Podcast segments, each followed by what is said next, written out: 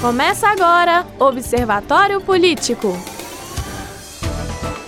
O Observatório Político inicia 2018 com uma série de reportagens sobre a política econômica de Minas Gerais.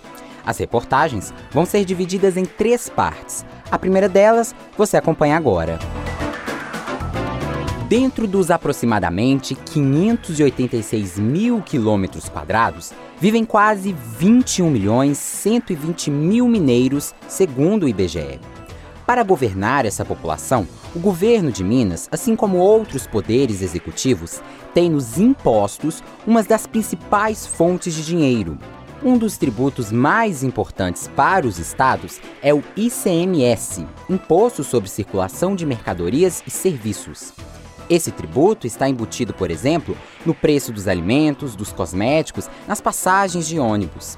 O ICMS representa quase 90% de todo o dinheiro que o governo mineiro conseguiu arrecadar em impostos no ano passado.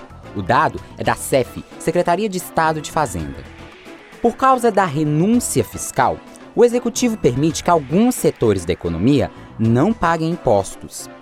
O governo faz isso porque ele entende que, se isentar um segmento da economia de pagar impostos, vai haver benefícios aos cofres públicos. Imaginem que, ao deixar de pagar impostos, o beneficiado com a isenção vai ter dinheiro sobrando. Com isso, ele vai poder investir esse dinheiro em uma nova fábrica, por exemplo. Assim, postos de trabalhos vão ser criados. Com isso, mais pessoas vão poder pagar impostos. Resumindo, o objetivo do governo ao permitir que alguém não pague impostos é o chamado efeito renda. De acordo com o conselheiro e presidente do TCE, Tribunal de Contas de Minas Gerais, Cláudio Couto, essa isenção é positiva. Mas ele pontua que deve haver uma justificativa do governo para aplicar essa política de renúncia. Por falarmos em TCE, o tribunal tem a função de fiscalizar as contas dos governos, por exemplo, verificar se o Poder Executivo está cumprindo a lei e emitir recomendações técnicas sobre a política econômica dos governos. Recentemente, o TCE de Minas fez um relatório sobre a situação econômica do Estado. Um dos pontos do relatório é a renúncia fiscal dada pelo governo de Minas. O observatório foi ao tribunal para entender qual a posição que ele faz sobre as políticas de renúncias fiscal Confira então trechos da entrevista com o conselheiro e presidente do TCE, Cláudio Couto. Esse efeito renda, ele é muito positivo. A questão toda é que é, isso precisa ser demonstrado de uma maneira muito clara. Senão, o efeito passa a ser um efeito perverso. Ou seja, passa a ser um efeito exatamente é, contrário àquele que se pretende.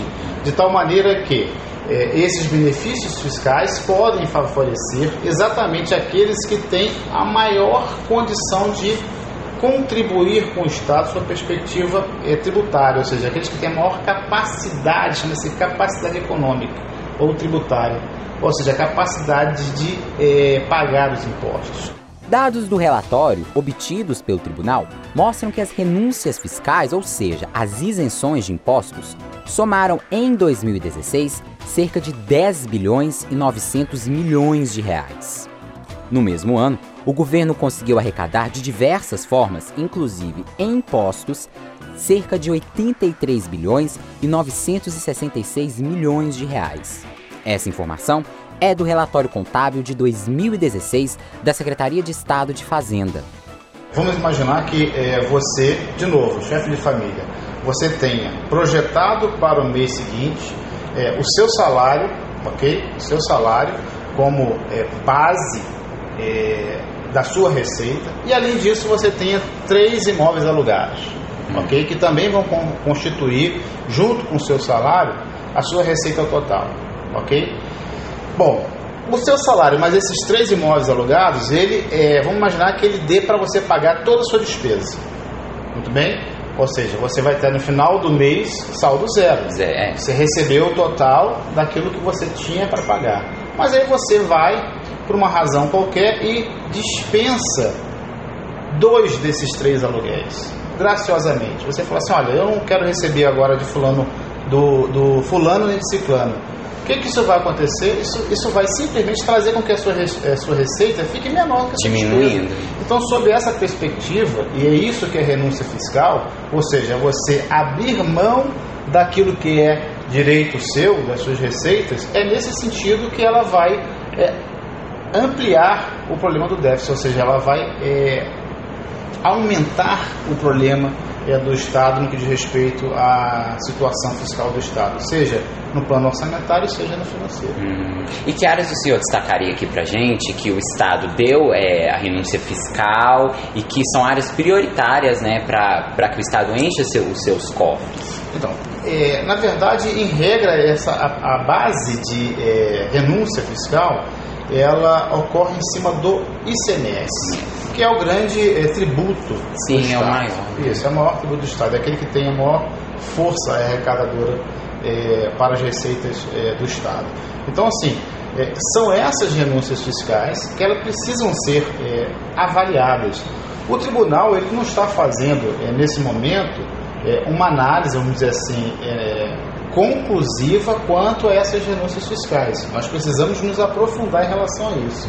Agora, o próprio Estado, ele precisa, porque a lei exige isso, no momento de conceder essas renúncias fiscais, essas isenções, por exemplo, ou perdoar dívidas, é, remissões, anistias, nesses momentos o Estado precisa justificar, tá certo, que essa renúncia fiscal não irá impactar exatamente nas suas é, obrigações, ou seja, na, nos pagamentos das despesas. E mais do que isso, ou, ou na captação de recursos, no, na questão da, da receita. Por quê?